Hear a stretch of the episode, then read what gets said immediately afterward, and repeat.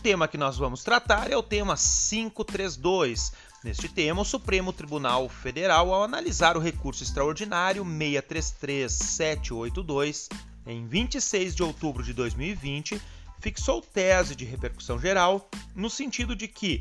é constitucional a delegação do poder de polícia por meio de lei a pessoas jurídicas de direito privado integrantes da administração pública indireta de capital social majoritariamente público que prestam exclusivamente serviço público de atuação própria do Estado e em regime não concorrencial. Ou seja,